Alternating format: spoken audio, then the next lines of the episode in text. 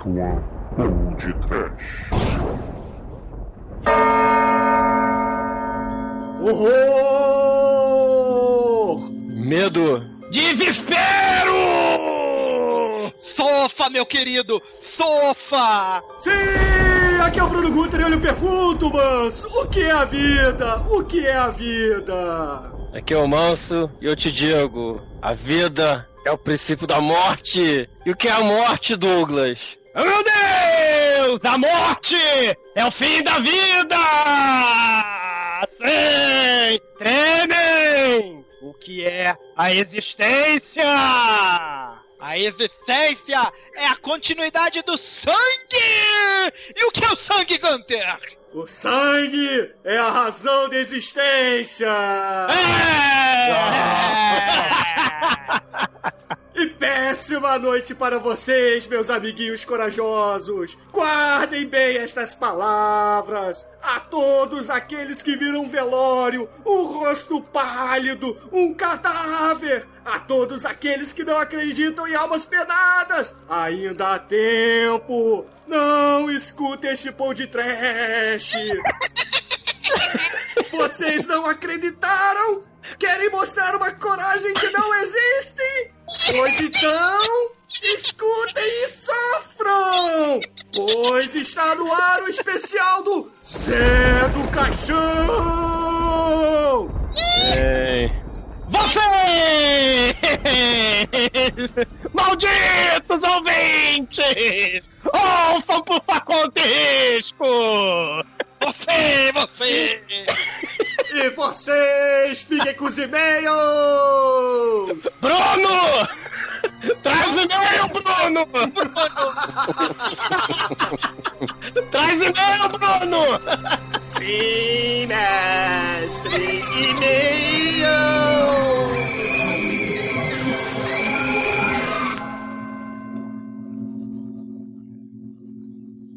Dun.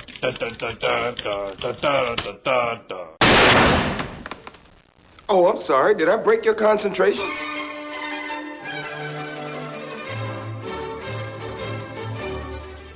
Ah, horror, Leitão! Horror, Douglas! Como é que vocês estão essa semana? Fala, Bruno. Muito tempo aqui que eu não tenho conseguido gravar. Vim aproveitar para ler uns e-mails pra galera. Eu tô muito bem. Você tá tranquilo, Douglas? Eu tô um pouco doente. Eu, minha pele está caindo. Talvez eu esteja com zangaia! Vou comer miolo!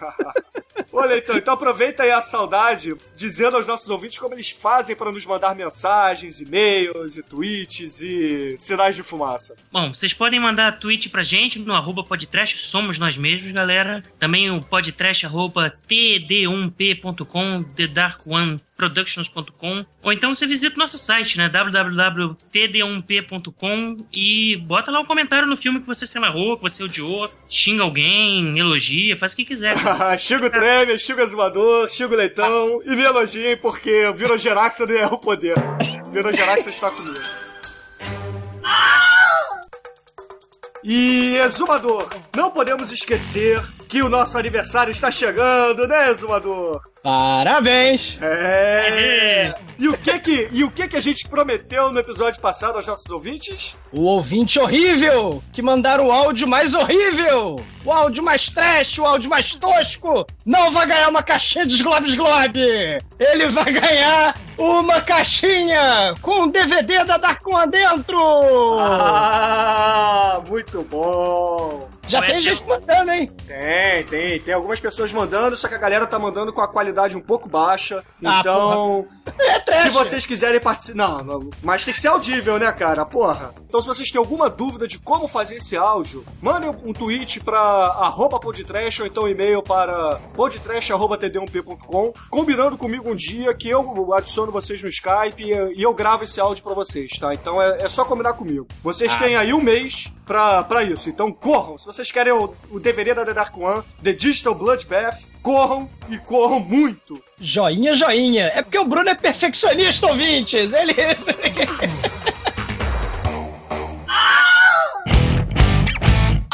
Então, Qual é o primeiro e-mail, comentário, tweet que você separou dos nossos ouvintes essa semana? Cara, é. Tem muito comentário no site também, mas eu vou ler um e-mail que achei legal, porque o cara. O cara diz que gosta da gente. Então, pô, coitado, né? O cara já sofre. Então vamos pelo menos falar sobre ele aqui na internet. É o Jefferson Neto. Parabéns, Jefferson. A gente vai ler o seu, o seu e-mail, hein? Olá, pessoal do Podcast. Meu nome é Jefferson, sou de Aracaju, tenho 30 anos. É a idade crítica, né? Quando a pessoa fica com esse mau gosto de gostar da gente. Gostei bastante do podcast de vocês. Faziam meses que eu procurava um podcast e não tinha aquela mancha do politicamente correto. É. Mas acho que agora encontrei. Ó, se o Manel tivesse aqui lendo e-mail, ele ia estar xingando alguém, tá? Se o Manel tivesse aqui, ele ia escolher alguma ouvinte feminina e ia pedir uma foto dela de biquíni, cara. É o que ele faz. Jefferson não vai pedir a foto sua de biquíni, não se preocupe. É, talvez o Trump peça, mas a gente não. Coisa horrível, faz isso não. Aí ele continua aqui. Virei fã e vou começar a maratona desde o primeiro. O que é muito legal, né, Bruno? Porque a gente tem todos os antigos no site fácil. Quem quiser pode, pode ouvir desde o primeiro. É, se fode aí, né? Alguns o Bruno fica reclamando que ele é perfeccionista e fica reclamando do som. Ah, o som tá merda, mas pô, dá pra ouvir, galera. Fica só Cara, o aquela britadeira na- no ouvido, mas pô, dá pra ouvir. O, o Bruno comprou um fone de ouvido muito foda, gente. Por isso que ele agora ouve todos os ruídos em alta definição. surround, double surround. Ah, tomara que vocês ganhem mais destaque. Afinal, raramente vejo podcasts regulares tão bem editados. Aí, parabéns pro Bruno, hein? Parabéns pro Viro Geraxon, porque eu só psicografo o trabalho dele, cara. O Bruno é o Chico Xavier Satanás, cara. Não, vocês têm que ver a tosqueira que sai ao vivo, cara. É milagre o que, que vai pro ar. É verdade. Queria também alguns filmes de zumbi que vocês obviamente conhecem. Não me recuso a ler lista de filmes de zumbi. Que isso, cara? Night of the Living Dead, nunca ouvi falar. zumbi. Zumbi é qual? Peraí. Esse zumbi é o italiano, acredito eu, né? É. Não são letras diferentes? Ah, não, é White Zumbi, que ele também comenta aqui. Ah, White Zombie é do Bela Lugosi. Porra, Bela Lugosi, né, cara? É dos anos bom 30 demais, esse. Esse é foda. É foda. E pra finalizar, Ord. Parabéns pela lista, hein, cara. Percebemos que o Augusto ele é fã de zumbis, né, cara? Então. Gaia! Zagaia!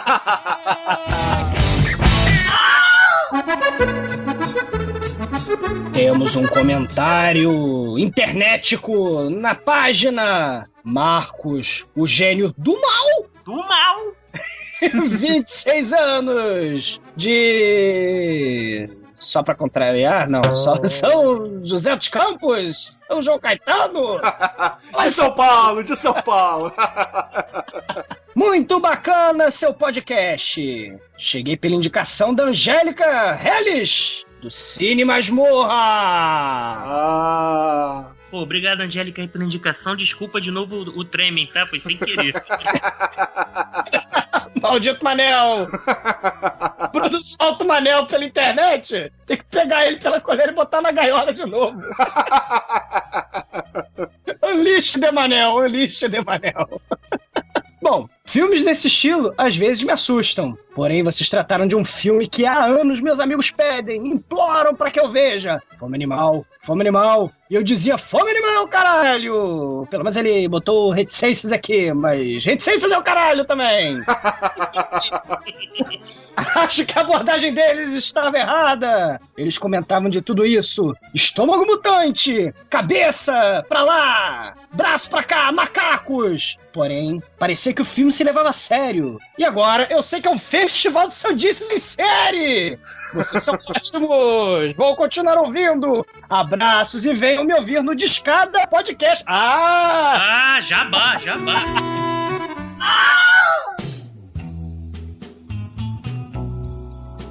Horror, medo e desespero, trashers. Meu nome é Augusto e sou do Rio Grande do Sul. E como bom colorado, adoro este filme que tem a cor de sangue. do início ao fim, porra! ênfase no porra do Augusto. Muita ênfase na porra do Augusto. Que coisa horrível, meu Deus do céu. Deixa a porra pra lá. Deixa a porra do Augusto pra lá. Vamos lá. Pelo menos não tem reticência. É. Sério, o que faz o podcast ser foda para caralho são vocês mandando muito com escolhas como essa. Imagina se os podcasts corriqueiros falariam de Peter Jackson. Sim! Eles Oh. falariam, mas citando os filmes de Hollywood, como O Senhor dos Anéis, ou King Kong. Vocês são demais! muito obrigado, Augusto, muito obrigado. Valeu pelo elogio. É, e ele ainda continua assim. Eu lembro a primeira vez que vi esse filme. Foi saindo do colégio nos anos 90 e um guri da minha sala disse que tinha gravado da Bandeirantes. E aí levou no trabalho de grupo e, obviamente, vimos o filme não fizemos o trabalho. Já vai pelo mau caminho. tá É, vendo? Exemplo, exemplo pra essa juventude, né, cara? Pra juventude do Enem. É. E ele ainda queria comentar que esse filme foi mega censurado em alguns países, chegando aos 20 minutos de cortes com a cena do bebê e o salão de sangue. É, o Manel falou, mas o Viro Geraxor limou! É, vira geral que é mal, pega um, pega geral. E ele finaliza dando abraços a todos e tem horror, horror no coração. Valeu! E Leitão e Douglas, nós temos essa semana o episódio com a biografia do mestre Zé do Caixão. Vocês, ouvintes! Ouçam o podcast! É, e agora nós continuamos com vocês! O coveiro da cartola sinistra! e voltando agora à nossa programação normal.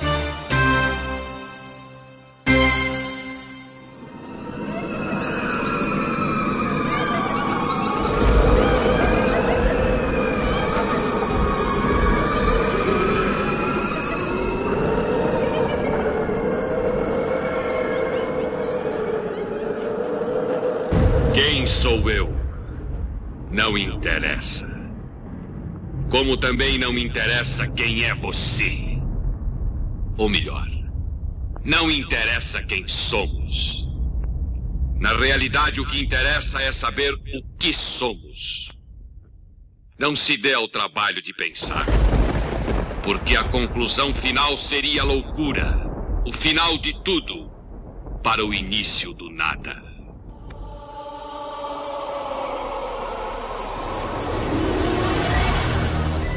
Ah, bom, Bruno, é, antes de mais nada, antes de mais nada, mais nada, polêmica! José Mujica Marins não acha que seus filmes são trash. O que vocês dizem?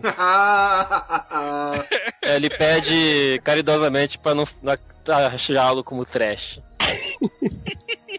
Pô, e não é trash. Cara, olha só. O... É, ele é só incompreendido, ele não é trash. Aí Isso ele é muito, muito pouco compreendido. É verdade. Bom, galera, olha só. A Meia-Noite Levarei Sua Alma não é um filme trash, na minha opinião, tá? Mas, mas, se enquadra naquele, naquele nosso querido e fantástico mundo de filmes cult. É uma... Cara, A Meia-Noite Levarei Sua Alma é uma obra-prima do cinema. É, é, é só isso, só isso que eu digo. É uma obra-prima. Quem não viu merece sofrer, sofrão. Sofra. Quem sou eu pra discutir com o mestre? né? Se ele diz que não é trash, não é trash e acabou. Mas a gente vai fazer assim mesmo, porque a gente se amarra. É isso aí, Manel, concordo contigo. Ele tá vivo ainda, né, pô? Então, neguinho vai botar rótulo em cima do filme dele, ele bota rótulo é o cavalho! Porra, vamos fuder! Aí ele fala que não é trash, não é trash, porra. Cara, eu gostaria de abrir falando que só existiram três movimentos de cinema verdadeiramente brasileiros, né? Um deles é a porno chanchada. O- No o qual ele também participa, né? Exatamente. O segundo, que é o movimento da boca do lixo, cujo qual ele também participa. e o nosso querido Terror Tupiniquim, que ele não só participa, como ele encabeça. Então, José Mojica Marins é o único representante vivo que participou dos três únicos estilos de cinema verdadeiramente brasileiros.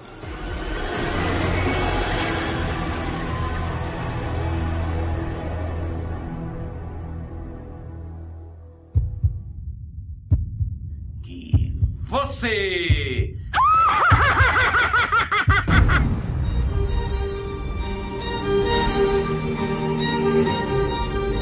13 de março, sexta-feira, sexta-feira 13 de 1936, nasce o mestre José Mojica Marins, mais conhecido como Zé do Caixão. É, só pra, só pra dizer aí, complementar, é 13 de março de 1936, nascido em São Paulo. Ele é paulista. É, eu acho que é o único defeito do José Mojica é ser paulista, né, cara? Tá, Bruno. Eu acho o contrário, isso aí dá esperança que paulista serva. Tem, tem paulista ah, É bom. verdade. Imagina se ele tivesse nascido no Rio de Janeiro. Ele ia ficar na praia o dia inteiro ouvindo funk e jamais teria caído, se transformado num gênio do cinema, né? Caramba. Tá. E se, né? Aquelas aventuras da Marvel, né? O que aconteceria se Luke Cage pegasse o martelo do Thor, né? Caralho. Ele nasceu numa fazenda que era da, da fábrica do fábrica de cigarros Caruso, na Vila Mariana, pra ser mais preciso. É, e também é filho de, de artistas de circo, não é isso, ô Trane? É, a família dele era origem espanhola, né? Ele é filho de Antônio André e Carmen Marens. Aí eles tiveram o nosso querido, nosso eterno mestre, Mestre. Caixão.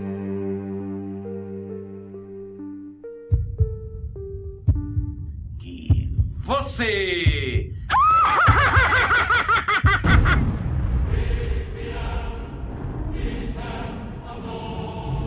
As pessoas elas imaginam que o, o Zé do Caixão teve uma época que ele foi multimilionário, É verdade. bizarro, e depois ele caiu na chacete. Na verdade, ele sempre foi famoso, mas ele nunca teve grana, né? Exatamente. Grana, grana mesmo, ele Sempre nunca foi teve. fudido. É isso aí, Manel. É, o que eu tô- é aquilo. Cinema no Brasil, cara, é muito pouco, muito poucos, cara, ficam ricos com, com, com, com cinema. Ele, o que trouxe de fama pra ele não necessariamente se reverteu em, em dinheiro, né? É, na verdade, o problema do, do Zé do Caixão é que ele, ele tem muito pouco estudo, né? Ele não é um cara. é, ele viveu o cinema como um todo, mas assim, educação formal mesmo, ele não tinha nenhuma. Então, ele não, ele não fala bem o português, ele não sabe bem matemática. Então, era muito fácil enrolar o Zé do Caixão. E ele foi diversas vezes enrolado aí, várias vezes. É, propaganda, ele fazia propaganda de qualquer coisa, né? É, então ele várias vezes fez propaganda de produtos assim de baixa qualidade, várias vezes foi enrolado, até mesmo o primeiro filme dele, que foi discute-se aí muito se foi ou não o, o filme de maior bilheteria brasileira. É, como ele teve que investir, como ele investiu tudo que ele tinha, cara, ele botou até a roupa do corpo ali É pra verdade. fazer aquele filme. Ele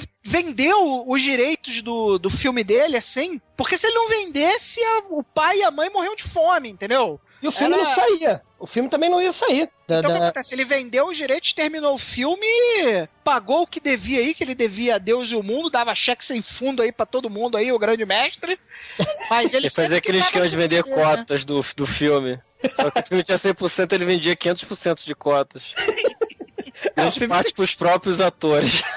Os acólitos! Os acólitos, compre o filme. É, eu, pelo, não sei se o Manso é, concorda comigo, mas eu não tive, assim, na minha infância, na minha adolescência, a cultura do Zé do Caixão. Eu só vim conhecer o Zé do Caixão depois, à medida que foi me interessando por cinema, que a gente foi procurar e descobriu a existência do cara. Porque, pelo menos assim, na- eu não tenho recordação de um moleque, de algum me trazendo o Zé do Caixão pra eu assistir, não, cara. É, não tinha não. Os, O- fi- os o- filmes- onde tinha mais era até em São Paulo, né? Mais pro, pro lado dele lá. Aqui no Rio chegava quase nada. Era... O que tinha era o pornô, e o pornô a gente não tinha acesso quando era criança. É verdade. Era underground. Underground. Total. Exatamente. Nos anos 80, né? Até o começo dos anos 90, quando vem a, a redenção, né? É, ele é descoberto lá fora, nos Estados Unidos, ele é visto como gênio, e ele começa a ir para uma série de, de, de, de eventos de cinema cult lá fora, e o cara volta, né? Ele é ovacionado lá, e o cara volta como gênio no Brasil. É sempre assim, né? Os gringos lá dizem que é bom, aí, ah, então quer dizer que a gente tinha um cineasta foda e genial? A gente não sabia. Aí ele volta, e aí ele começa a aparecer no Faustão. Uma das primeiras vezes que eu é, tive conhecimento do Zé do, do Caixão foi quando começou aquele programa do Faustão, Domingão do Faustão, aquele primeiro ano lá do Faustão. O Zé do Caixão apareceu, cara. E, e aí depois ele passa a ser figurinha fácil no programa do Faustão. Ele, ele inclusive, quando ele começou a ter aquele problema na mão, né, com a doença, porque a, a mão tava definhando, as unhas não estavam deixando ele eh, circular direito o sangue da mão dele, ele cortou ao vivo, né? As unhas e deu uma unha pro Faustão, uma unha pra não sei quem. Sepultura. Assim, é, pro Sepultura. É. Então, essa foi um dos primeiros contatos que eu tive quando moleque, né? Eu sou um pouco mais novo que vocês, mas é, foi um dos primeiros contatos que eu tive com o Zé do Caixão. Como o Douglas falou aí, cara, o, o nosso querido mestre, ele tem muito a agradecer a Weird Video, né? Porque a Weird, pra quem não conhece, é uma, é uma distribuidora de filmes é, norte-americana, tá? Que distribui só filmes B que eles recuperam. Então, tem uma história aí que eu não sei se é verdade ou não, que ainda tá na, na casa do boato, né?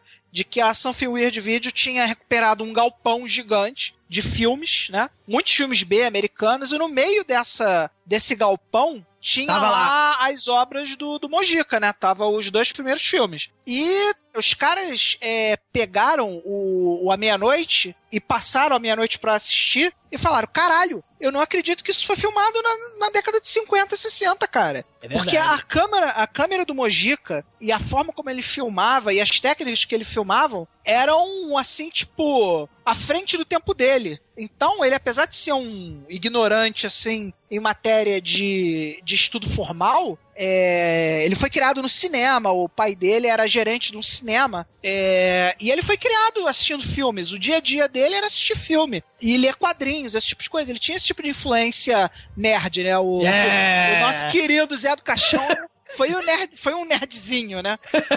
É, talvez os ouvintes mais novos é, conheçam um pouco essa história quando a gente fala, eles vão falar assim, ah, porra, esses caras estão falando de Tarantino, né, cara? E na verdade não, a gente, porra, o Mojica veio bem antes, né, cara? Porque o Mojica não estudou cinema, tal como o Tarantino. Então, tudo que ele viu, tudo que ele fez, ele colocou na tela. É, as pessoas vão achar assim, ah, porra, o Mojica só fez, porra, filmes pornôs e filmes de terror. Não! Ele fez é, westerns, ele fez filmes, verdade. filmes religiosos, e, cara, ele fez de tudo, gente. Ele fe- fez até drama Suspense. filme pô. de suspense. Então, porra, o cara é um cineasta foda. É que, porra, o.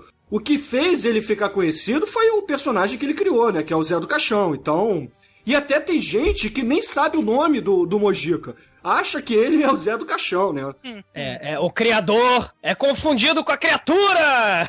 É ele mesmo. Às vezes é até próprio- culpa dele. É É verdade. mais culpa dele, que ele se apresentava como Zé do Caixão. Em todo lugar ele ia lá fantasiado pra vender lá o, a- o peixe dele. É, E, chegou tipo, uma época que ele é. tentou brigar contra essa é, caracterização muito forte do, do Zé do Caixão, né? Ele tentou colocar outros personagens na tela lá, é, fez alguns outros filmes aí onde ele não era o Zé do Caixão, mas não adiantava. O povão queria mesmo era ver o Zé do Caixão, queria ver o, o nosso querido Josefel Zanatas lá, e ele acabou ficando totalmente identificado com a figura do, do Zé do Caixão, né? Mas é importante a gente falar isso agora, porque ele tinha um conhecimento muito, muito grande da filmografia que ele assistiu, e isso dava pra ele, como ele fazia, ele sempre, ele, ele nunca teve medo de experimentar. Então ele, ele tinha técnicas revolucionárias, assim, que ele mesmo bolava, entendeu? Ele bolava formas de fazer a coisa, e quando a galera da Something Weird viu aquilo, falou, caralho, esse cara tá à frente do tempo dele, ninguém fazia essa porra, só ele. Porque só ele tinha coragem de experimentar, entendeu? Ele não é só um sádico que faz filmes estranhos. Ele realmente tem um conhecimento cinematográfico foda, Foda. assim.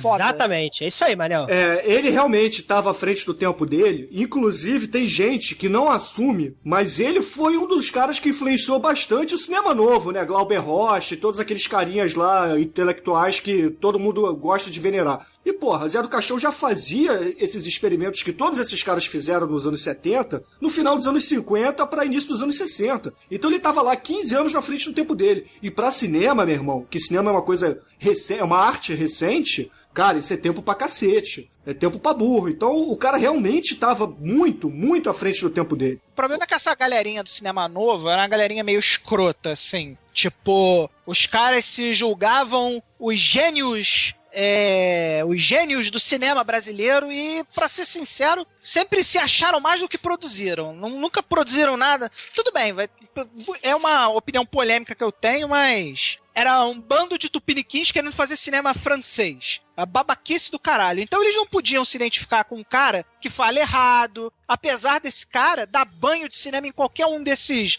Glauber Rochazinhos escrotos aí. Essa galerinha do cinema novo aí que falava muito e produzia pouco. Ao contrário do, do, do Mojica, que, porra, vendia tudo que tinha para fazer cinema e que o cinema era a vida do cara, entendeu? Então, cinema novo é o caralho. Bom mesmo é o Zé. É. O, o Zé do Caixão foi um, do- um dos caras que inspirou o cinema marginal, a boca do lixo, tudo aquilo que veio depois lá pelas bandas de São Paulo, né? Porra, afinal de contas ele tinha aquela, aquelas ideias dele lá que, porra, eram totalmente irreais pra época, né? Totalmente surreais, é, digamos neorrealistas, talvez. Ele era parceirão do Oswaldo Candeias também, né? Que é o. Também é conhecidíssimo no, na boca do lixo aí. Eu pretendo no futuro aí fazer um guia definitivo do, do cinema da boca do lixo. Só não tive tempo ainda, até porque eu comecei o guia do trash. Mas quem acompanha meu blog aí no futuro vai ver o guia definitivo do, do, do cinema da boca do lixo aí. É, falar de Oswaldo Candeias, que escreveu A Margem, né? Que é um filme determinante no movimento da boca do lixo. E eles fizeram até um filme junto. O, o Oswaldo Candeias, o José Magica Marim e um terceiro cara da boca do lixo também, que era muito famoso, eu não tô me lembrando agora. Eles fizeram um,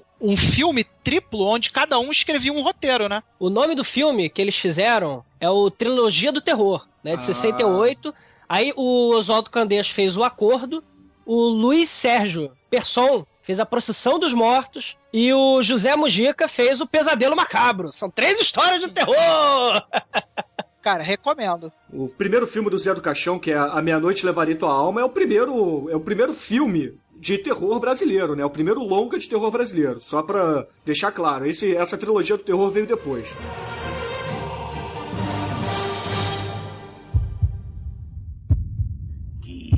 Você!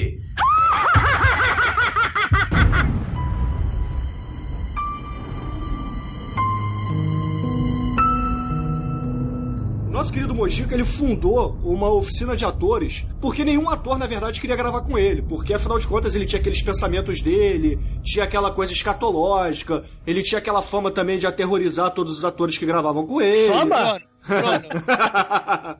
Você Provado, sabe, né? esse negócio da oficina de atores do, do Zé do Caixão é muito raiz. Ele faz isso desde que ele é pequeno. É, Você sabe. Desde lá da época do galinheiro lá que ele tinha. Exatamente. Você, você sabe quantos anos ele tinha quando ele fez a primeira oficina de atores? Ele tinha 17 anos, cara. 17. Ele juntou a galerinha lá. Vamos fazer aqui a nossa oficina de atores. é de Aí ele fez 56, um- né? É de É, 56. ele- aí ele foi num lambi-lambi desses da vida e fez. Lembra quando tinha aquela foto das sete carinhas? Lembro. Você faria as sete carinhas do bebê? Ele fez as sete carinhas do Zé do Caixão. Aí ele rotulou assim: triste, melancólico, é, feliz. é. Aí ele fez sete expressões de Zé do Caixão. Cara, essa foto é muito foda. Vou ver se, eu acho aqui pra gente botar no post. Cara, até E a apostila dava- dele, né? Aí ele dava isso pro, pra galerinha lá, pros acólitos dele que faziam. Ele falou: olha só, faça cara de triste agora. E aí ele fazia o Porque workshop. atenção horror, atenção horror.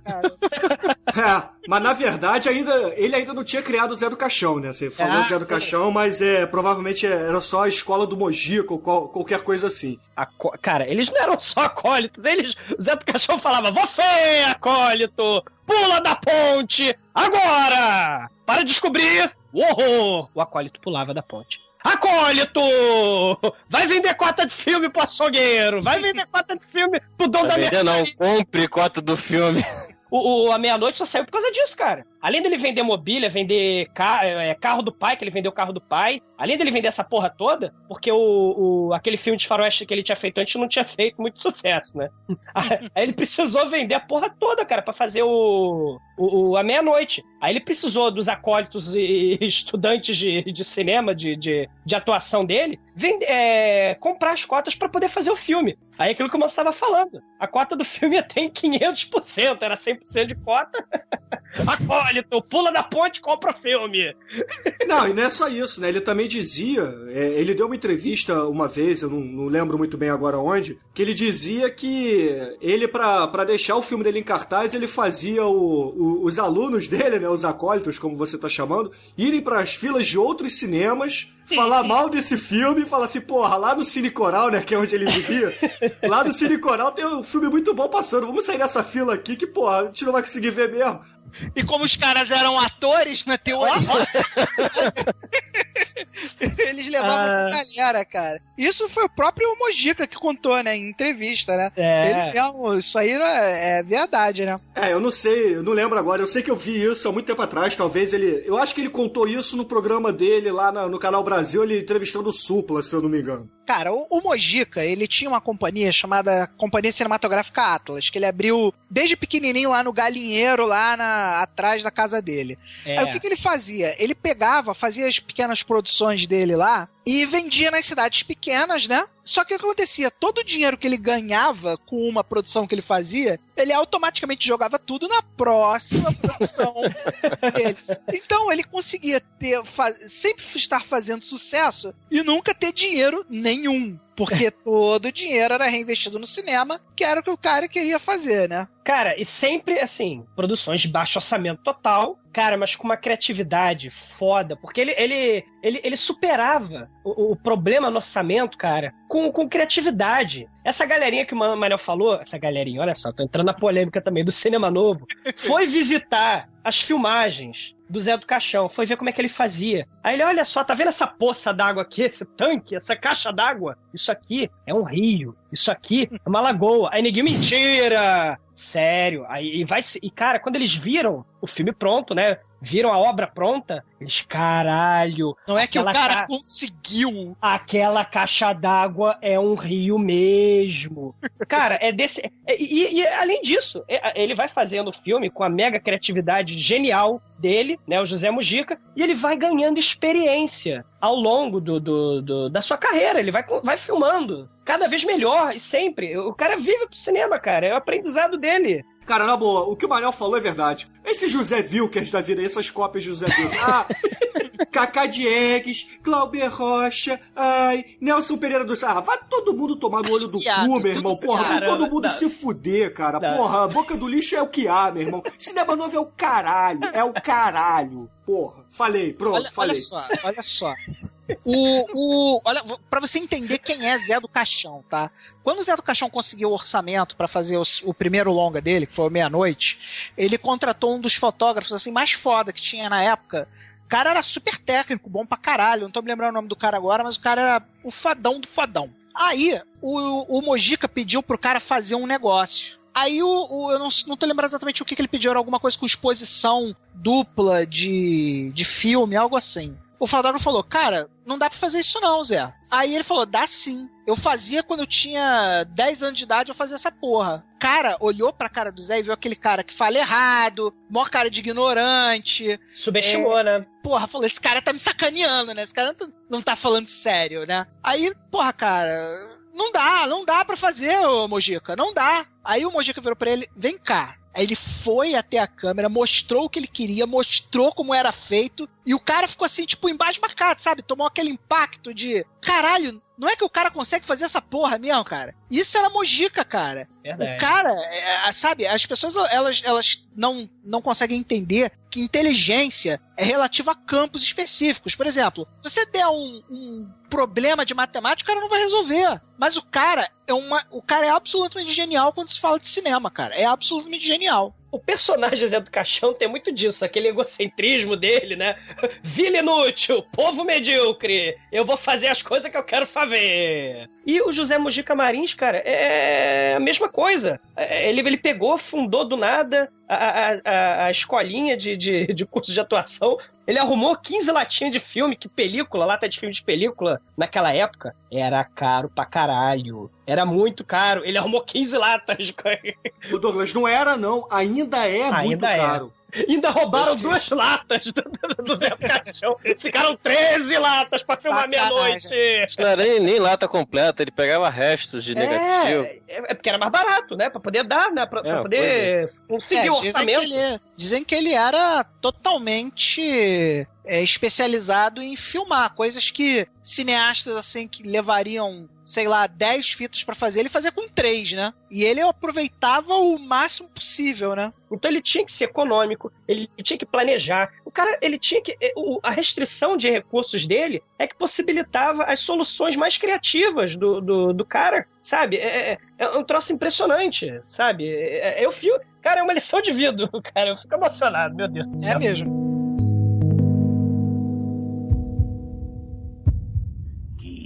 Você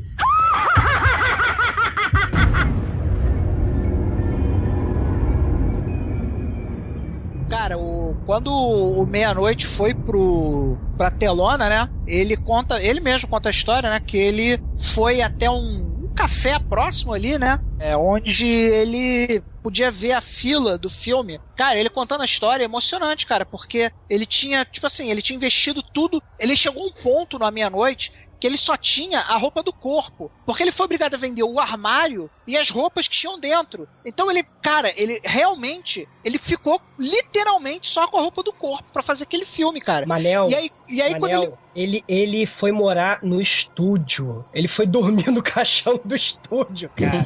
o cara tava fudido. O, o- Não. Porque o filme, ele não ganhou um centavo. Ele só ganhou lá o que os produtores falaram: ah, você vai ganhar tantos por cento da, da- do filme que a gente vai te pagar. A gente vai te pagar pra fazer É, filme. vendeu o filme na hora pros Ele caras.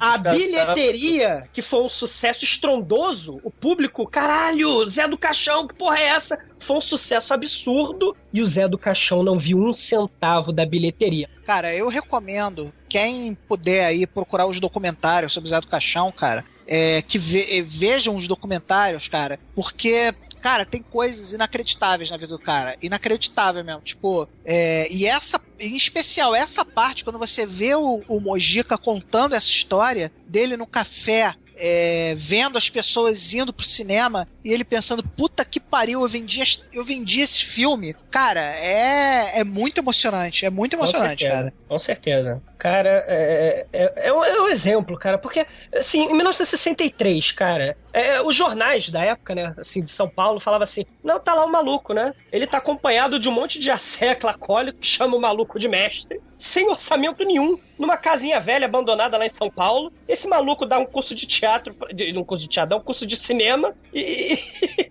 e, o que que vai sair disso, cara? Ele tá capa preta, ele é maluco? Essa- é essa? Essa casinha que, dou- que o exumador tá citando aí é uma sinagoga, né? Ele, É. em 1956, ele criou a escola de atores do Braz, né? E ele fazia as experiências dele, né? Então o que acontecia? Como ele precisava mostrar é, nas telas o horror, né? Mostrar as coisas, então o que, que ele fazia? Ele fazia testes com performance de rua, tipo engolidor de espada, faquir, esse tipo de coisa, né? E as atrizes, afinal de contas, o time do. O, o filme do, do Mojica, como ele era fã de quadrinhos também, além dele ser fã de cinema, ele era fã de quadrinhos, ele lia muito aqueles, aqueles quadrinhos pulp, né? Que sempre tem a mulher gostosa passando por uma situação bizarra, um vampiro, alguma coisa assim, né? E então o que, que ele fazia? Ele pegava as mulheres assim que ele cons- que ele achava as mais gostosas e colocava as mulheres naquela situação pra saber se ele podia contar com ela na hora da filmagem, né? Na hora que ele tava gastando aquele sofrido rolo caríssimo de filme lá que ele não tinha condições de pagar, como o Douglas falou antes, ele não podia errar. Então ele tinha que testar as mulheres antes do dele começar efetivamente a filmagem. Então, cara, ele fazia o- as famosas experiências, né? O, o teste, os testes de coragem, né? Ô Manso, fala dessas experiências aí. Como é que você deve preparar um ator para o filme do horror? Ó, manda o candango tomar choque, segura aqui no fio. Aí, põe os bichos de todas as espécies em cima da- das pessoas, que não pode se mexer. Ah, tá, fora, enterrar vivo. Porra, barata, larva de mosca, é rato, é aranha, cara, e os faquires, né? Então tinha épocas assim lá, lá mais pros anos 70, né, que os testes da sinagoga eram verdadeiros espetáculos de circo, né? Até a própria ditadura militar começou a, a querer ir ver esses espetáculos, né? Porque tinha boatos de que não tinha segurança nenhuma lá, não tinha. Aí o Mojica, aí obviamente começaram a começou a perseguição ao Mojica, né? Então pediam, ó, você só pode fazer isso aí se tiver bombeiro, se tiver médico, se tiver o cacete. Só que aí o que aconteceu? Isso acabou funcionando ao avesso, porque se criou toda uma mitologia em cima dessa parada. Então iam todas as pessoas que queriam participar, que eram milhares de pessoas, para ver os milhares de artistas de circo que iam se apresentar pro Mojica, né? Fora Então, jornalista, rádio, TV, tudo. Ele, ele Então, era um era- circo. O circo Era armado. parada assim. Sinistra, porque era gente pra caralho. Era um. Cara, era talvez o maior espetáculo de circo que tinha. Uma coisa do Mojica, ele, é, ele era meio fudido de grana, mas o que ele era bom era de se promover. Então Isso. todo esse negócio ele já ia lá, ia fantasiado, do Caixão e tudo, já, já vendia o peixe. Exatamente. Isso ele era bom.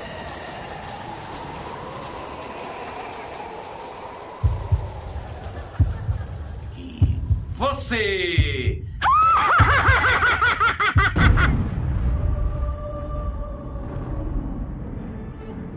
Ô, ô, gente, o A Meia-Noite Levaria a Tua Alma, ele é de 63, certo? Certo. Isso. Ele foi produzido em 63 ou lançado em 63? Eu acho que ele foi lançado em 64. É. Como é que ele, então, não sofreu de repressão da ditadura militar? Que é o, o golpe é de 64, né? Ah, mas aí, o que que Ah, mas acontece? depois disso, nos outros filmes. É, a- a as coisas estão acontecendo. O filme saiu em 64. A ditadura também, né? O golpe também é de 64. Não foi uma coisa. Hoje, hoje filme do Zé do Caixão, amanhã os militares no poder. Não pode assim.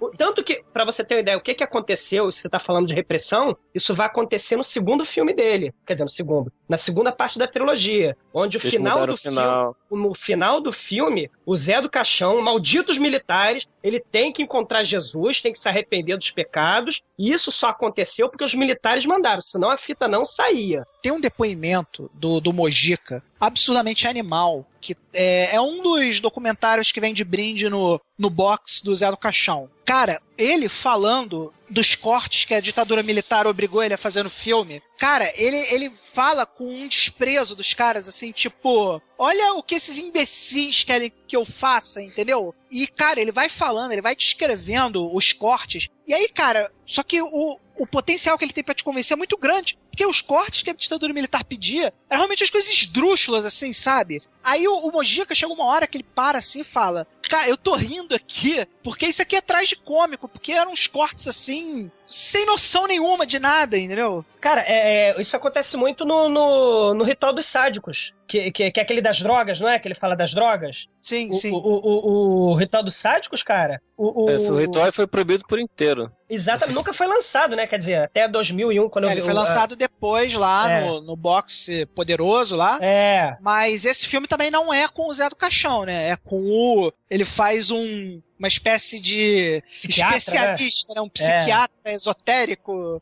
algo, algo que o vale, assim. Não Cara, é o Zé do Caixão, mas é o Mojica. A, a É briga o personagem dele. é o próprio Mojica. É, a briga dele com a ditadura, cara, é, nesse sentido, é, é foda. assim, É foda. É, ele é subversivo, a filmagem dele é subversiva. Né? Ele prega valores antifamiliares, né? Tu- Mulher, tá estéreo, morre! Religião Mulheres- maldita! Mulheres que não podem gerar filhos não merecem nenhum tipo de cuidado. Gente, cinema de José Mojica Marins, o cara é transgressor, subversivo e niilista! José Mojica Marins é sádico, é niilista, é visceral, é gore, é tudo, tudo, tudo que você nunca poderia imaginar que um produtor brasileiro tivesse coragem de ser, cara. Ele é um artista na sua essência que faz a sua arte e que é mais que a ditadura militar se foda, cara. Viva José Mojica Marins! Para sempre!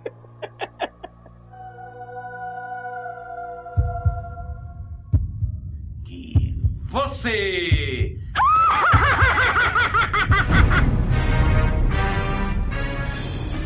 tem o, o Inacabado Sentença de Deus, que é acreditado como o primeiro filme da, da carreira dele, apesar dele ter feito diversos curtas, diversos filmes que nunca foram é, para cartaz, né? O Sentença de Deus só é acreditado na filmografia porque é o que gerou a polêmica toda, que ele não conseguiu terminar. Mas ele estreou realmente no cinema foi com a Sina do Aventureiro de 1958, não é isso? É, é o tal do faroeste. É porque no, no, na Itália, né? Vamos copiar o cinema faroeste americano, vira faroeste espaguete, né? É, que é conhecido como western feijoada, né, cara? É, é, o faroeste feijoada.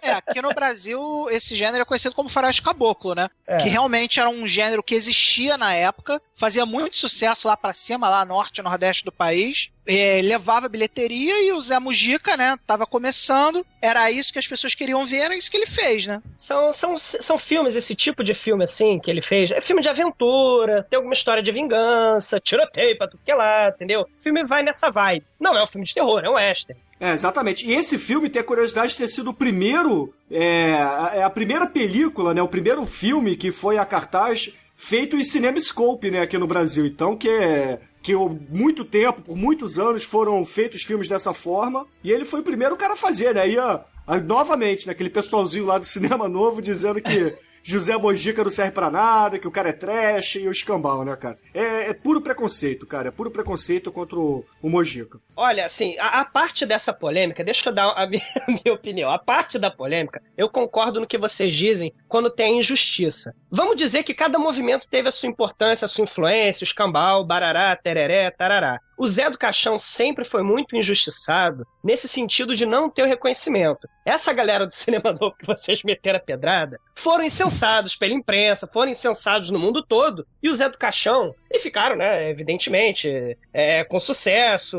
é, e tal. O Zé do Caixão sempre foi aquele cara que foi relegado. Sim, entrando nessa, assim, só dando a minha opinião nesse sentido. Agora, injustiça... gerar, agora olha só, para gerar a polêmica aqui no que você falou. Hum. Cinema novo, ele sempre foi reconhecido lá fora festivais na França, festivais Europa. Então eles diziam o mérito do, do cinema novo tava ali naquela galera ali que fazia cinema para fora. Quem fazia cinema para brasileiro não era o cinema novo. O cinema novo nunca emplacou bilheteria no Brasil. Concordo o contigo. povo brasileiro, o povo brasileiro tava cagando pro movimento do cinema novo. O povo brasileiro ia assistir Zé do Caixão, porque Zé do Caixão, o Zé do Caixão, ele é Zé, ele é, ele, é, ele é brasileiro. Ele não é um vampiro qualquer vindo de alguma terra estrangeira. O cinema novo nunca fez essa porra, cara. Eles nunca se interessaram com a gente, cara. É, Manel, entre aspas, tá? O, que me deixa puto é o seguinte: os caras se acham foda, apesar deles terem feito obras bonitas, sim, tá? Por exemplo, Nelson Pereira dos Santos é, porra, o cara é, é da Academia Brasileira de Letras, por exemplo, o cara é foda. Eu não tô criticando as obras dos caras, os caras têm filmes bons, sim, tá? Todos eles têm filmes bons a, film, a filmografia dos caras são boas. Tem coisas que são uma merda, tem, como qualquer um. Zé do Caixão também tem coisa que é merda. Agora, é, o ponto é o seguinte: os caras, eles cagam cheiroso. Meu irmão, quando tu senta na privada, meu irmão, você tem que limpar a bunda como todo mundo. Entendeu? ninguém, ninguém senta na porra da privada de ouro e vai cagar lavanda, meu irmão. Todo mundo caga futum. Já que levamos a discussão Porra. para o nível do cocô, eu digo o seguinte, cara. Eles não peidam nem bala juquinha, estão querendo cagar bombom, cara. Não dá, bicho, não dá. O cinema do. Se o cinema novo fosse tão bom como a, a grande mídia pregava, ou como os intelectuais da época pregavam, nego ia ao cinema. Ninguém ia ao cinema para ver cinema novo, cara. Ninguém. Eu Aí... digo, eu tenho para mim que o cinema novo foi contraproducente pro cinema brasileiro, cara. Não, não, Manel, Manel, peraí, peraí. Também não é assim. Uma coisa é a gente não gostar. A outra coisa é dizer que, porra, foi um, um movimento cultural que não serviu para nada. Não. Vidas Secas, do Nelson Pereira dos Santos, porra, eu tenho que admitir, é uma obra-prima. Você já viu conta... Vidas Secas, Bruno? Já, já via. Você porra. consegue escutar alguma porra que aquela merda daquela velha fala? Cara...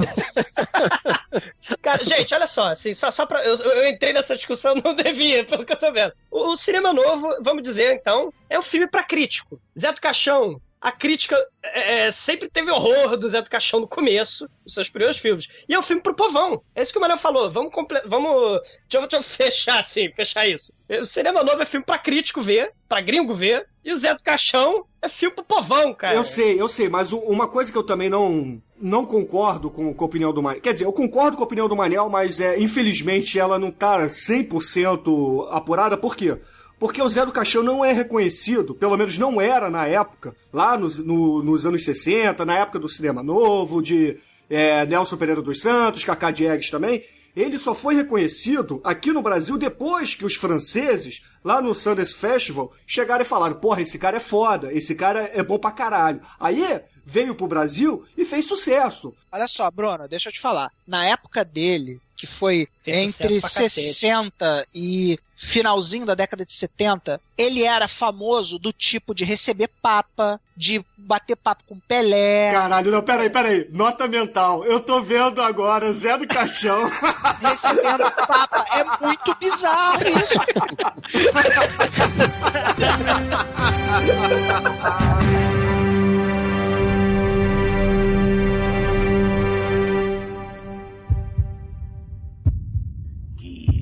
Você!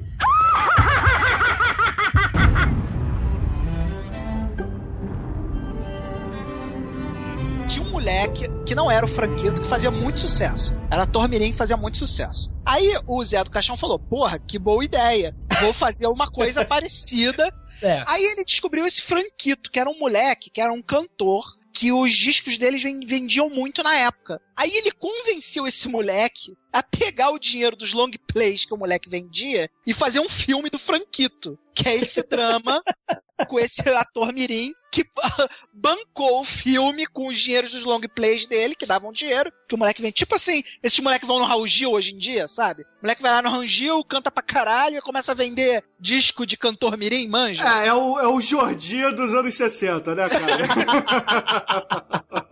É uma espécie de. Maísa, né? Horror. Bom, Aí, o, aí, e detalhe, o, o por que que o, o Mojica também queria fazer esse filme? Porque ele tinha uma rusga, desde que ele fez o, o Cena do Aventureiro lá, ele tinha uma rusga com os padres. Que os padres é, detestavam os filmes, porque ele botava muita violência. Ele sempre foi visceral, né? O cinema do, do Mojica sempre foi cru e visceral. Então ele queria resgatar os padres. Aí, tipo assim, os padres adoraram, mas o resto do público e da crítica detestou. O filme foi um fracasso. Pro próximo Ah, filme. então é por isso que ele recebeu o Papa, né, Tremen? Isso foi expressão, porra. É, é a peleja do diabo com o dono do céu, cara. Vocês já viram a, a capa do, do, do disco do Zé Ramalho dos anos 70? Tem Zé do Caixão e os anjinhos, cara. É a peleja do diabo com o dono do céu, cara. Não, aí beleza. Aí continuando a filmografia dele. Aí em 64 é lançado A Meia-Noite Levarei Sua Alma, né, cara? Que na minha opinião é a obra-prima de Zé do Caixão. É, e começa o sucesso dele, de fato, onde a sua persona, né, o seu, a sua outra identidade, o Zé do Caixão, se começa a se misturar com a sua com a sua vida pessoal, né, cara? O José Mojica Marins igual a Zé do Caixão, Ah, né? até porque o Zé do Caixão veio de um pesadelo que ele teve, né? Que era um- uma alma penada que arrastava ele pra uma tumba lá no cemitério. Não, não é isso ou eu tô enganado? É isso sim. A lenda, a lenda da, da, da origem do Zé do Caixão. É, que essa alma penada levava ele lá pra, pra sepultura dele, aí tinha lá a data de nascimento e a data da morte dele, né? Na, na sepultura. Aí ó, os familiares ficaram loucos com ele. É, né, tinha um cara? cortejo, ele viu um cortejo do, do enterro, quando viu o caixão era ele lá sendo É, ele enterrado. viu, ele viu a própria morte, né? Isso, obviamente, deixou ele um pouco preocupado, né? Ele ficou doidaço, assim. E falou, É, ligou, "Isso- ligou isso pra... vai dar um filme. Não, e aí, tipo, ele acordou assim, um misto de totalmente apavorado com desesperado. Só que ele acordou frenético, assim, cheio de adrenalina. E ele, em vez de, sei lá, tentar se acalmar, ele começou a pensar ensandecido. Como é que ele ia usar aquela sensação toda que ele tava sentindo ali na hora pra expressar aquilo que tava sentindo, né? Então ele pegou, automaticamente pegou o telefone, ligou pra acólita secretária que ele também comia, né? Acólita!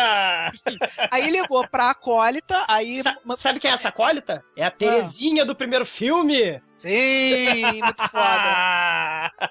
Aí ele ligou, aí ela- eles se encontraram lá no, no escritório lá da sinagoga, sei lá onde. E aí ele começou a ditar pra ela freneticamente, ela começou a bater a porra na máquina. E foi assim que foi, foi nasceu o personagem, né? É, aí ele tava, na época, inclusive, desse pesadelo, ele tava fazendo Geração Maldita, ele interrompeu o filme, abandonou o projeto pra poder fazer a, a Meia-Noite Levarei Tua Alma, né? Aí, logo depois da... é, a Meia-Noite Levarei Tua Alma, em 67, ele faz Esta Noite Encarnarei no Teu Cadáver, né, cara? Que puta que pariu, é a continuação do filme, que mostra o sucesso do Zé do Caixão, né, cara? Três anos depois, sucesso de crítica, e- sucesso de crítica não, né? Sucesso de público. É. E- a ditadura fudendo com a vida do filme. É, É, aí que Não, mas até mesmo, até mesmo antes da ditadura, né? é, a crítica sempre foi muito covarde com o Mojica, né? Isso, Justamente porque ele tinha esse jeitão dele bronco de fazer as coisas. É, o, preconce... o, o Mojica sempre sofreu muito preconceito, né? Até pelo jeito dele falar, pelo jeito dele se vestir. Ele, ele inclusive, ele passou até uma época de- dele tentando, é, tentando meio que esconder esse lado bronco dele. Nunca conseguiu, obviamente, né? Só que aí teve uma hora que ele abraçou de vez, decidiu que era aquilo mesmo, mas É, tanto, é, Manel. ele tanto sofreu Que, muito preconceito por causa disso. tanto que a maioria, muitos filmes dele são o quê? São dublados, né? É Não, algo. mas isso era, isso aí era a questão do. Na época que não se usava som direto. É, todo mundo fazia isso, inclusive a Dark One fazia isso nos anos 2000, cara. Isso aí. Ô, ô, Bruno, ô, Mas a Manso, diferença, a diferença é que usualmente quem dublava o ator era o próprio ator. sim. O eu- Chica aí que era bronca, ele sempre usava um, um dublador. Cara, tem filme de 78 que ele tá sendo dublado.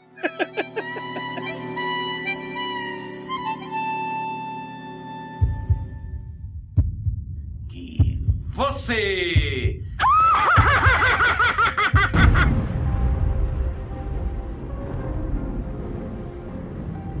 Esta Noite Carnarei no Teu Cadáver, né, que é a continuação do, do primeiro filme do Zé do Caixão, trouxe uma inovação que era muito bacana, que eram os efeitos especiais. Que na época não existia, era inexistente aqui no Brasil efeito especial. E ele trouxe isso, cara. E, porra, aí vê esses caras do cinema novo novamente dizer que ele não, não fazia nada. Mas aí beleza, né? Aí nesse, a partir do Esta Noite Carnarei no Teu Cadáver, ele começou a parceria dele com o Rubens Francisco Luqueri, né? Que foi o. passou a ser o roteirista dos filmes dele, né? Que aí começa, né? Que vem o Estranho Mundo do Zé do Caixão, que é de 68. Esse Estranho Mundo do Zé do Caixão é, é um também que é de três curtas. Que, é- que é o teu, teu maluco, que é um velhinho que usa olho de, de mulher pra fazer olho de vidro de boneca. Né? Tem o maluco do balão que é necrófilo. E tem o- um dos outros personagens que ele vai introduzir, o Zé do Caixão, que é o, o Ashiaki O10, né? Que é o, que é o inverso do, do Zé do Caixão, né? Que ele é um psiquiatra maluco niilista com o circo dos horrores no seu consultório em casa, né?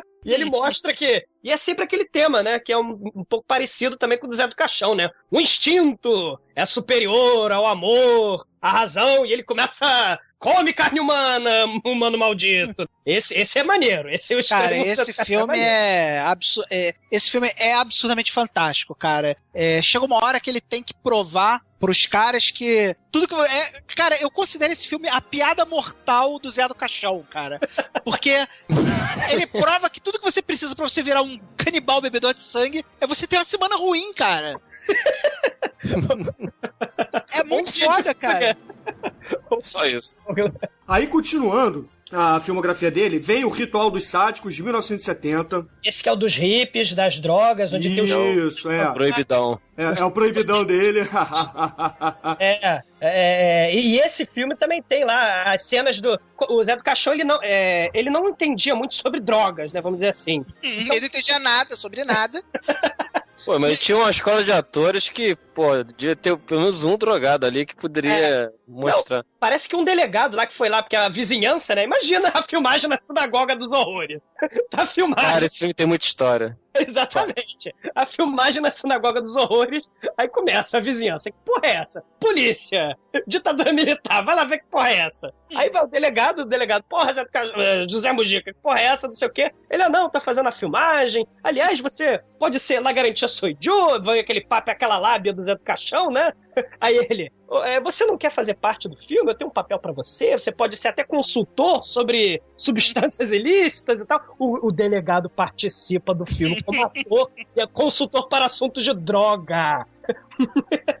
E tem o detalhe dessa, desse filme, que é o inferno colorido. Nesse, você não tem, quer dizer, não tem um inferno, mas tem a cabeça, o cérebro de um drogado. Você tem a mente de um drogado com drogas psicodélicas, então você tem cenas desconexas e coloridas. E, e droga pra tudo que é lado, psicodelia, e, e, e- e povo bunda, e, e não sei o que. Ah, é povo bunda. Tem que ter a Povo foto Bunda é muito bunda. foda, né, cara? Bota a foto do Povo Bunda aí no, no post, que o Povo Bunda merece, cara. É. Cara, assim, eu. Olha só, depois de Essa Noite Encarnamento Teu Cadáver, vem três Cara. filmes que, que eu considero absurdamente geniais, assim. Tanto o Estranho Mundo do Zé do Caixão, quanto a trilogia do terror, quanto o Ritual dos Sádicos, são três filmes, cara, que consagram o Mojica como grande mestre do cinema. Consagram. Os três filmes são animais demais. Aí em 71 você tem o Finis Homines, que já começa a tentar, inclusive um pouquinho no Ritual dos Sádicos também, é, mas no, filme, no Finis Homines você já vê isso mais, mais Nítido. embasado, assim, mais nítido. Que é ele tentando pagar de granfino, ele tentando pagar de intelectual. E aí muda um pouco a característica dos temas e da forma dele filmar. Só falar rapidinho do Finis Homines, então, rapidinho. É o, é o, nome do filme dá o nome ao personagem. O Finis Homines é um personagem do Zé do Caixão que levanta das águas, pelado, e é o profeta do fim do mundo. Aí ele começa a falar pros hippies, hippie, que dá paz e amor, né? 71, hippie, paz e amor é o caralho, paz e amor é ilusão, taca. Ele pega o as moedinhas, ele taca o dinheiro assim no chão, toma, hippie maldito. Aí os hippies começam a brigar com as moedinhas no chão, cara, ele começa, o Finis Homines é o profeta do fim do homem. Cara, o trailer do Finis Homens é melhor que o filme, né? Cara, Se você trailer. vai ver o Finis Homens, eu recomendo que você veja o trailer e não veja o filme. Porque o filme é chato pra caralho. Ah, que isso. O Finis. Homens é muito bom, cara. não, o Porra. filme é chato pra caralho, cara. Não, Ah, eu não, não, acho, pô. não. Esse, o esse trailer é melhor, eu garanto. É que você espera uma coisa mais dinâmica, tipo do Zé do Caixão, mas não, é um filme mais assim. mais mais que calmo. É, é mais o que o Manuel tentou falar, ele tentou pagar de intelectualóide, porque né, a galera do cinema novo tá indo bem na, na onda, né? Aí ele, porra, eu quero, eu quero que a É crítica isso, goste cara. Eu acho que ele tentou vencer um pouco É. esse preconceito que as pessoas tinham com ele, né? Então ele É. tentou se vender como uma, um cara mais intelectualizado, um cara com grana. Sabe, É. ele perdeu um pouco a essência de Zé do Caixão mesmo, né? E Mas o é filme, cara, assim, não é porque eu acho, cara. Eu também acho é, Alfred Hitchcock genial, mas nem por isso eu gosto de todos os filmes do cara. Filme Fini dos Homens, assim, pra mim, eu acho que tá no, na parte mais baixa da obra dele, assim. Ah, que Ah, não, isso, cara. A história do Finis Homens é legal, os personagens são bons. Porra, a, a, a masoquista lá que é casada com o broche é muito foda, cara. Porra. O filme, o filme é animal, cara. Porra. Não, e, e são os temas comuns, vamos dizer assim. A- mesmo da trilogia do Zé do Caixão, né? É, humanidade fraca, hipócrita. Tem o Finis Homens, que é uma espécie de profeta da verdade. Então tem alguns temas comuns, né? Você vê que ao longo da carreira do filme, do, do, do José Mujica, tem esse tema, né? De que ele é uma espécie de, de, de paradigma, né? De, de, de farol, de norte para a humanidade. Olha só que coisa mais megalomaníaca, né? e a curiosidade... Eu sou a verdade, vocês têm que me seguir. Ou morram! Cara, esse, assim, só de curiosidade, esse Finis Homens foi um personagem que foi criado pra uma novela da TV Bandeirantes. Aí o Zé do Caixão pegou, é meu! E vou fazer um filme! E fez o filme. Não, aí pra fechar essa época dele antes das pornochanchadas, tem o Exorcismo Negro, né, cara? Que- Ah, esse é a tal daquela Excelente. coisa que a gente falou. É a briga. Isso é metalinguístico, né? Isso! É José Mujica, é Zé do Caixão. Zé do Caixão é José Mujica. Zé do Caixão é o José Mujica possuído pelo diabo. Sabe? É, é- é- eles brigam no filme. É, é, é meta, é o que o Daniel Manso falou. É metalinguagem pura, cara. E pra variar, um filme preto e branco, né? Porque o Zé do Caixão é preto e branco raiz, né, cara? Tirando o inferno.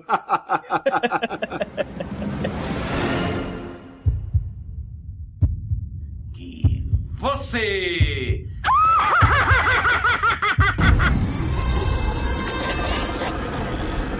Ele ainda tem algumas pornochanchadas, né? Como A Virgem e o Machão de 74, Como Consolar Viúvas de 76 e outras pornochanchadas, né? E o engraçado é que ele não queria associar é, o Bruno, Zé... você esqueceu de citar uma coisa que eu não posso deixar passar aqui, que é mulheres do sexo violento. Vai, Manel! Mas isso é depois, cara. É 76 É, também. 76 já é. Ah, tá. Nessa área. Aí, ele, o, o José Mojica, ele não queria associar o, ele, pessoa, como cineasta do terror, como diretor de porno chanchadas, mas a grana tava curta, então ele tinha que, que fazer. Aí ele começou a assinar como J. Velar. Não sei se vocês sabem disso. É o pseudônimo. É. Pseudônimo. Mas isso aí também tá por conta da, da perseguição da, da ditadura militar, né? É, assim, meiuca dos anos 70, ele já não tava conseguindo filmar exatamente o que ele queria, né? É, como você mesmo falou, pô, o cara gastava toda a grana que tinha, que ganhava numa produção, na produção seguinte, tava sempre duro. Então o Mojica, ele nunca teve o, o direito, assim, nem o de ficar parado. Muito pelo contrário, ele sempre tinha que estar produzindo, porque ele trabalha, ele trabalha para viver, né? Ele, então, Isso. Cara, ele tinha que filmar e aí ele se propôs a fazer esse tipo de filme, que ele não queria que ficasse associado à imagem dele e virou o J. Velar aí, nosso querido J. Velar. É, e simultaneamente também, né, praticamente simultâneo, ele assinava também como José Mojica Marins alguns filmes, né, como o Delírios, que, porra, é muito foda, o, o Inferno Carnal, e outros, outras porno chanchadas, né, Mercado de Sexo, é, 24 horas de sexo explícito, 48 horas de sexo sem parar, e por aí vai, né, cara. É, o 24 Horas de Sexo Explícito é o filme em que o José Mojica Marins, mais uma vez, inova, prova que é um diretor inovador, como sempre, e ele traz o bestialismo pro mundo pornográfico brasileiro, né? A primeira cena. A, a primeira cena de sexo bestial é com o, o nosso querido. Nosso querido cachorro. Alguém lembra o nome do cachorro? Era Rock? Duque. assim? Era Duque, acho que era isso. Duque. Duque. Acho que era- Cara, o Ah. cachorro fe- fez sucesso pra caralho. O dono do cachorro matou o cachorro, cara, que sacanagem. Ficou com ciúme. Cara, Que o cachorro ele foi como um verdadeiro amante, pelo que contam. Minha mulher do, do dono do cachorro. Pô, fez tudo. Cara, botaram a mulher com o cachorro. Aí o nego ficou meio bolado, né? Pô, como é que a gente vai treinar esse cachorro pra comer essa mulher, né? Porque a gente não, não sabe, a gente nunca fez essa porra. Como é que se faz isso, né? Cara, não precisou. Todos. Não precisou ensinar nada pro cachorro. O cachorro já sabia o que tinha que ser feito. O cachorro chegou lá, mandou, virava a mulher, chupava a mulher, metia na mulher. O nego não tava entendendo nada, meu Muito Deus. esse romântico. cachorro- Esse cachorro manda muito. Que cachorro é esse? É um animal! Isso é um animal, esse cachorro. aí, aí, o cachorro, né? O, o cara que fez a filmagem junto com o Mojica lá queria comprar o cachorro, né? Pô, esse cachorro é muito foda, vou usar esse cachorro diretão nas São minhas. seriados, né? assim. É. Cachorro tem futuro no cinema, né?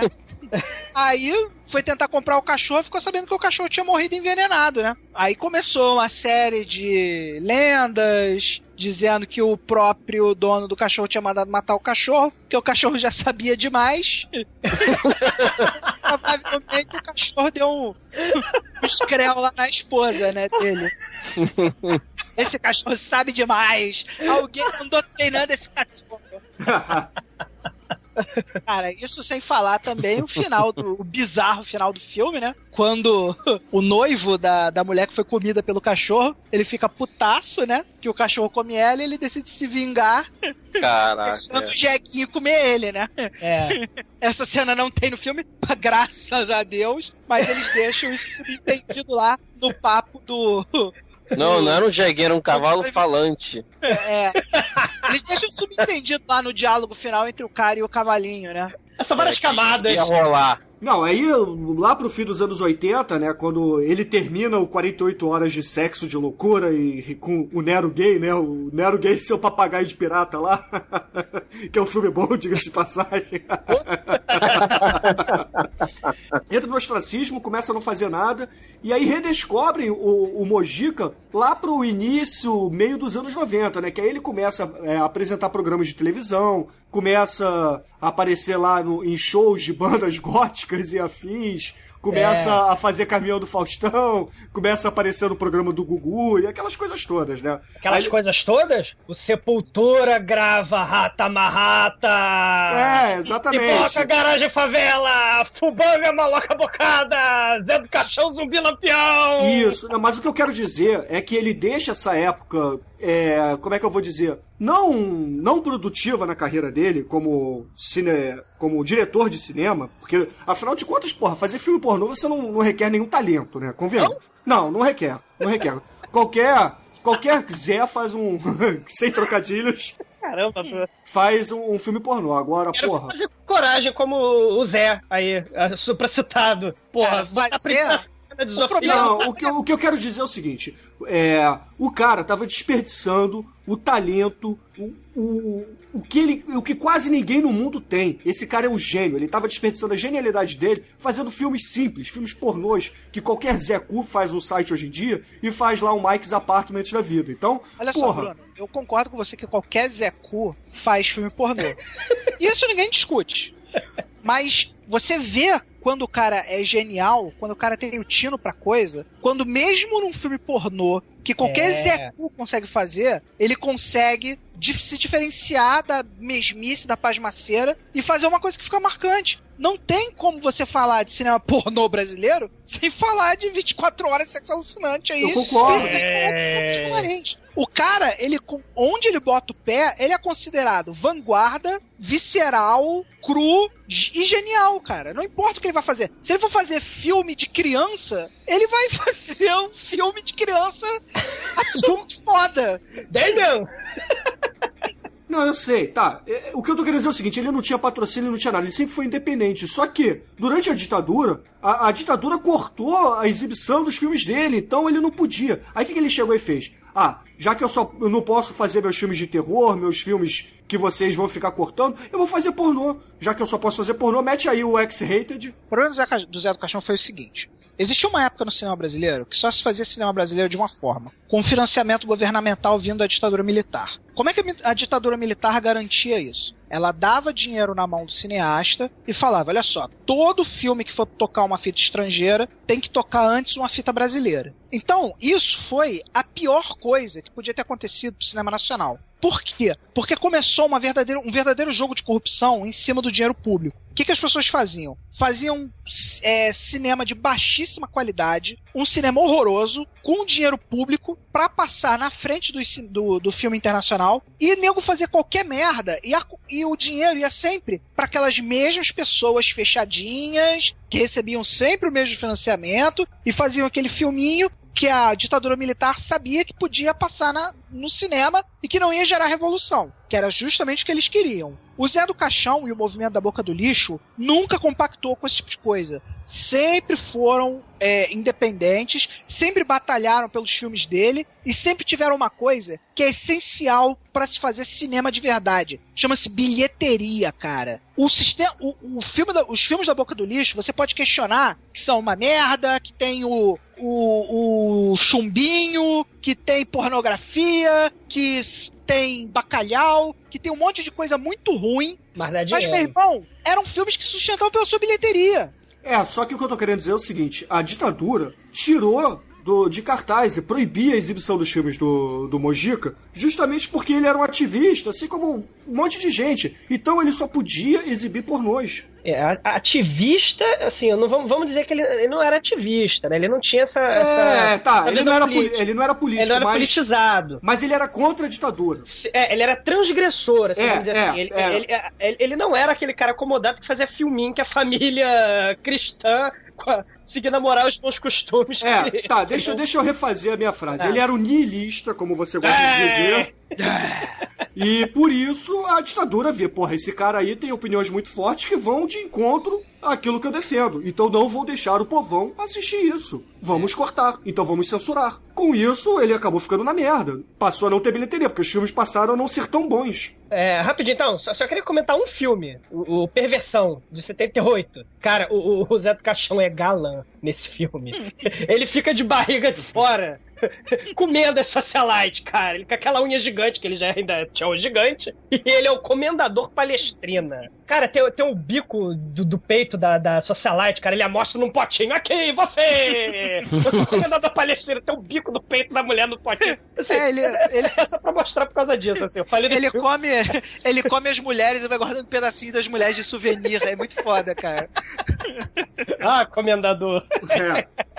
Só- Depois ele eu- toma, né? É, é, é. Tá, beleza. E fechando a filmografia do, do mestre do terror, a gente tem Encarnação do Demônio, é, de 2008, fechando a trilogia do, do personagem Zé do Caixão, né, cara? Que porra. E uma coisa que eu vou dizer aqui vai parecer heresia pra muita gente, inclusive pros três participantes que estão Ah, meu Deus. gravando aqui comigo. Ah, meu Eu sei Deus. que o vai me xingar, mas eu não tô nem aí porque a opinião é minha e eu quero mais é que vocês se fodam. Encarnação do Demônio de 2008 foi o melhor filme que o Mojica já fez na vida dele. Bom, como você disse, a sua opinião é, é o seu cu. Sai muita merda dele. Não, porra, não, não, não é isso, Bruno. Na boa, Encarnação do Demônio é, seria obra-prima de qualquer outro diretor. Mas A Meia-Noite Levarei Tua Alma é a obra-prima de José Mojica. Não, é opinião. Cara, eu não. acho, eu acho encarna... Por que, que eu acho Encarnação do Demônio melhor, cara? Porque o Mojica tá solto, cara. Ele tá solto, totalmente solto, cara. Ele tem dinheiro, ele pode fazer tudo o que ele quiser. E ele poderia muito bem ter caído nesse mesmice idiota que a gente vive hoje em dia, do politicamente correto, do querer aparecer, do querer. Mas não, cara. Ele continua Zé. E ele vem Zé com tudo, cara. É Zé com esteroides, cara. Encarnação do demônio, porra! Isso é filme, caralho! Eu não tô dizendo que o filme. Vejam bem, olha só, ouvintes, tremem, demais O é participantes. foda. O filme é. É. foda pra caralho, tá? O filme é foda. Bate o segundo filme do Zé do Caixão disparado. Só que não é melhor do que a meia-noite levarei sua alma. Ponto. Agora, olha só, você dizer que ele poderia fazer o que ele queria porque ele tinha orçamento, verdade. Só que ele não faz. Ele não faz. Um- um- uma coisa que eu não entendo é o cara, o, o, o Mojica, é uma, é uma das poucas críticas que eu faço ao Mojica nesse filme.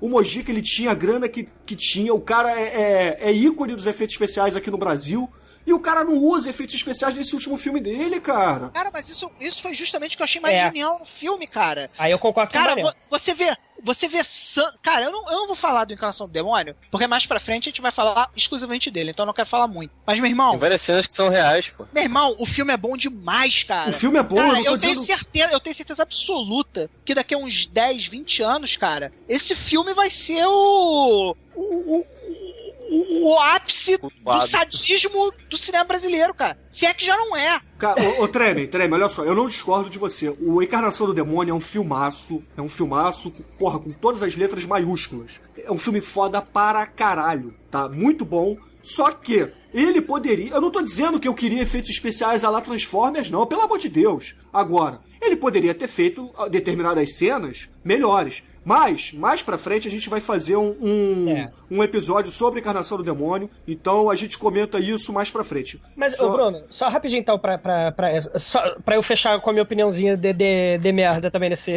nesse aspecto. Assim, o Zé do Caixão. vai, caga aí, vai. É, não, assim como uh, diretores fodas, né, tem diretores merdas que a tecnologia, né, ela se desenvolve e param de usar o sangue. O sangue! Ele pode usar o sangue e começa a fazer sangue de computador, sangue digital. Eu não gosto. Os, tem diretores que se atêm ao sangue real desde o início da carreira. E Zé do Caixão deles. Viva Zé do Caixão! Essa é a minha opinião que eu queria deixar. O sangue é a razão da existência, exumador! é a continuidade da vida!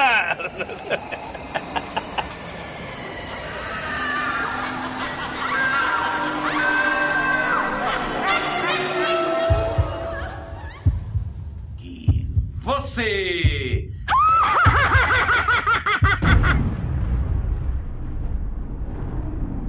Então, pra, pra gente encerrar esse episódio, eu já disse qual é meu filme predileto do José Mojica, tal como o Tremem. Exumador, qual é o seu filme predileto da extensa filmografia de José Mojica Marins? Todos?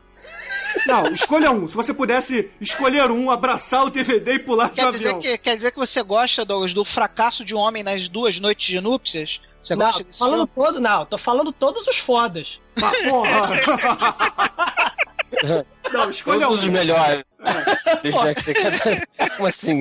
Não, Bom, pra Douglas. escolher um, eu vou, bom, vou escolher É um. um covarde. É, pra escolher um, eu vou ficar no, na meia-noite também, porque foi com ele que nós conhecemos o, o José Mujica. E se não fosse o A Meia-Noite, com toda a apresentação do personagem, do Zé do Caixão, é, que, é um- que é, é o melhor filme do Zé do Caixão, assim, com a apresentação do personagem, na minha opinião também. Eu vou ficar com ele, por causa, do, por causa disso. Beleza. Concordei com você, Bruno! Porra, óbvio, né, cara?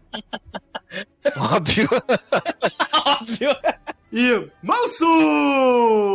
Qual é o seu filme predileto do José Mojica Marins? Ah, meia-noite, cara, que é o, é o raiz. É... é a origem de todo mal. Então, escolha uma música, escolha um, uma trilha sonora pra gente encerrar essa primeira parte do especial do Zé do Caixão. Tem o samba do Zé do Caixão, Marchinha. Afinal, ele vendia tudo. Ele vendia carro, vendia perfume, vendia cachaça e vendia carnaval, cara. Era tudo. Então, beleza, Ouvintes. O Berredo, que ele participou, né? Mas vai a marchinha. Até a semana que vem e fiquem com o Castelo dos Horrores do Mestre. Que nesta noite você, você, pule e grite até cair de cansaço no meio do salão, recuperando as forças para começar tudo outra vez. Este é o meu mais ardente desejo.